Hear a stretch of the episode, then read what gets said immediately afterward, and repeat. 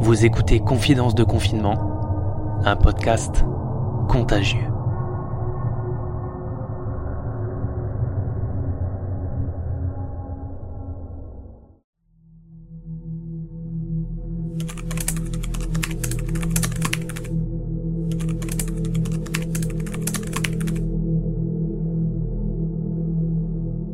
C'est l'annonce du confinement, jusqu'au 30 avril recommandé par le Conseil scientifique auprès d'Emmanuel Macron.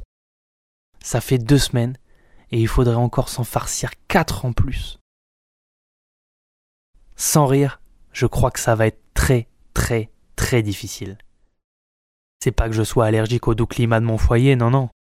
Mais aujourd'hui n'est pas un jour comme les autres. Aujourd'hui, ma femme et moi sommes un peu tendus. On sent bien que le repli sur notre foyer depuis dix jours, et ce sans pouvoir sortir dehors faire des activités en famille, ça a ses limites. Fort heureusement, le Premier ministre a ramené dans la journée cette date à un 15 avril. Un 15 avril provisoire, j'imagine, et auquel tout le monde s'accroche.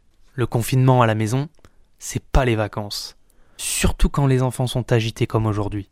Des trucs simples peuvent être vite irritants, surtout quand ils sont répétitifs. Par exemple, mon petit d'un an et demi qui sait marcher, et qui veut absolument jouer dans l'escalier.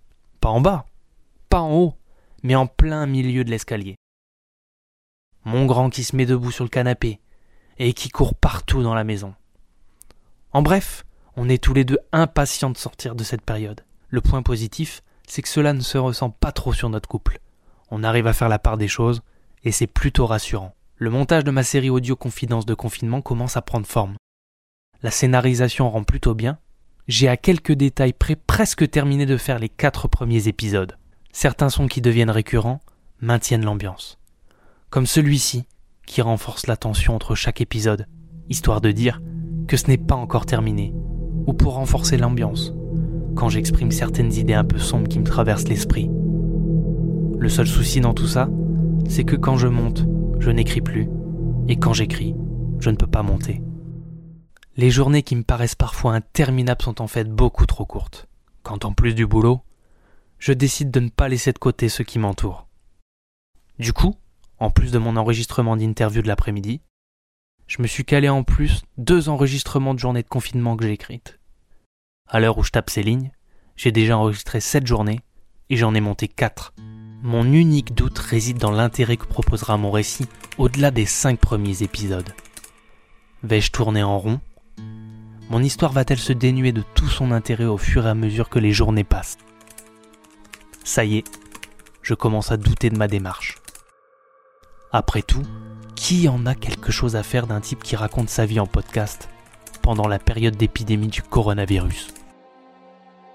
Il y a plusieurs scénarios possibles pour la fin de mon histoire. Et à mon avis, dans trois semaines, j'entamerai les dernières lignes avant de retourner au travail. Tout sera rentré dans l'ordre, et peut-être même que vous n'entendrez jamais tout ça, si je décide de finalement de ne rien publier. Toutes ces pages écrites pour rien, toutes ces pages écrites dans le vent. Je ne vais tout de même pas espérer me faire infecter ou tenter des folies pour avoir des choses à raconter tout de même. L'inspiration commence à fondre comme neige au soleil. Une pause salutaire dans cette écriture me ferait sans doute le plus grand bien et m'aiderait à prendre du recul tout en m'ouvrant sur de nouvelles perspectives. C'était Confidence de confinement, un podcast contagieux.